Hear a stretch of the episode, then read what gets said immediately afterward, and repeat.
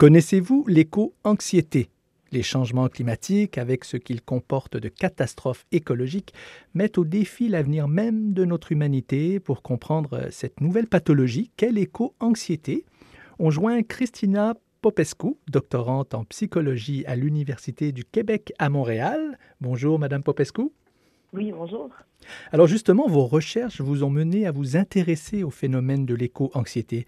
Pour première question, je vous demanderais, c'est quoi au juste Comment on peut définir l'éco-anxiété?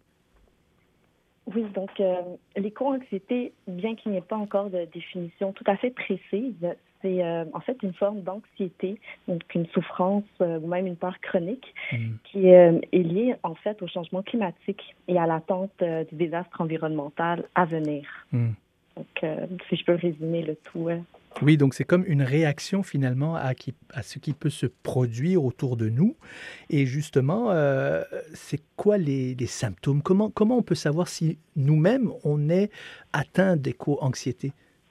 Oui, ben en fait, les symptômes s'apparentent beaucoup à ceux de, en fait, du trouble anxieux. Euh, l'éco-anxiété n'a pas encore été répertoriée dans le DSM, qui est un peu la Bible en fait, de la santé mentale. Hmm. Mais, euh, mais toutefois, euh, ce que les, euh, les personnes qui se disent souffrir d'éco-anxiété rapportent comme symptômes, ce sont de, de beaucoup d'inquiétudes et de la mhm. rumination également de d'idées négatives liées à l'avenir de la planète et même des humains. Mhm. Aussi une perte de motivation pour les activités au quotidien parce qu'on se dit, ben, dans le fond, si tout risque de disparaître très prochainement, à quoi ça sert, dans le fond, de, de continuer à, à vivre tel qu'on vit mhm. aujourd'hui? Euh, aussi l'anxiété généralisée, donc des insomnies aussi, difficulté à dormir, euh, aussi une plus grande fatigue, donc sentiment de tristesse, de perte, de deuil même, de désespoir. Hmm. Oui, c'est quand même assez sérieux comme, euh, comme pathologie. Puis comme vous le dites, c'est très récent, là. C'est lié finalement à, à, l'actualité écologique, l'actualité télévisuelle, quand on voit les reportages. C'est lié beaucoup à ça aussi.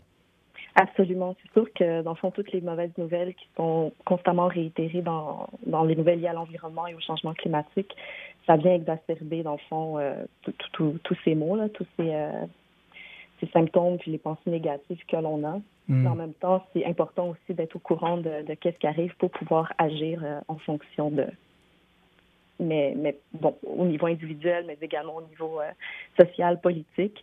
Comme là, en ce moment, il y a la COP 25, COP 25 qui, qui s'est terminée à Madrid, mais hmm. bon, les résultats sont très, euh, très en dessous de ce qui était attendu, hmm. dans le fond, de la part des, gouvernements. Donc, ce qui peut finalement aussi augmenter l'éco-anxiété, ces résultats euh, négatifs dans des réunions internationales. Qu'est-ce qu'on peut faire euh, si, par exemple, on est atteint de ces troubles-là? Moi, si je, souffre d'éco-anxiété, comment je peux faire, moi, pour aller mieux? Parce qu'on on, on arrête de regarder la télé? Non, c'est sûr que d'essayer d'être dans le déni, ce n'est pas la solution non plus. Hmm.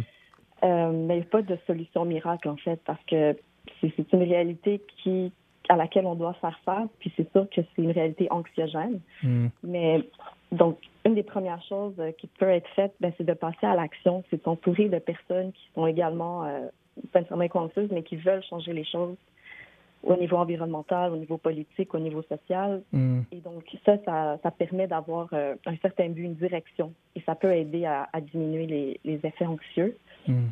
Aussi, dans le fond, essayer de ne pas se retrouver tout seul, on doit s'entourer de personnes qui pensent comme nous pour euh, pas pour se faire de la rumination négative, mais au contraire justement pour euh, être plus proactif. Hmm. Puis sinon, essayer de, gérer son humeur aussi. Donc lorsque l'on a une crise euh, d'anxiété où on se sent pas très bien, mais essayer de, diminuer le tout, soit en voyant ben, de diminuer les symptômes, soit en voyant un psychologue ou bien même en trouvant des moyens pour arriver à se calmer seul. Hmm essayer de trouver des activités qui nous font du bien, qui nous calment. Ça peut être une balade en forêt, ça peut être euh, la méditation. Bref, il y a toutes sortes de, de, méthodes. Donc, euh, d'essayer. Une pour chaque personne. Hmm. C'est ça finalement, c'est vraiment d'essayer d'être dans l'action plutôt que dans la passivité.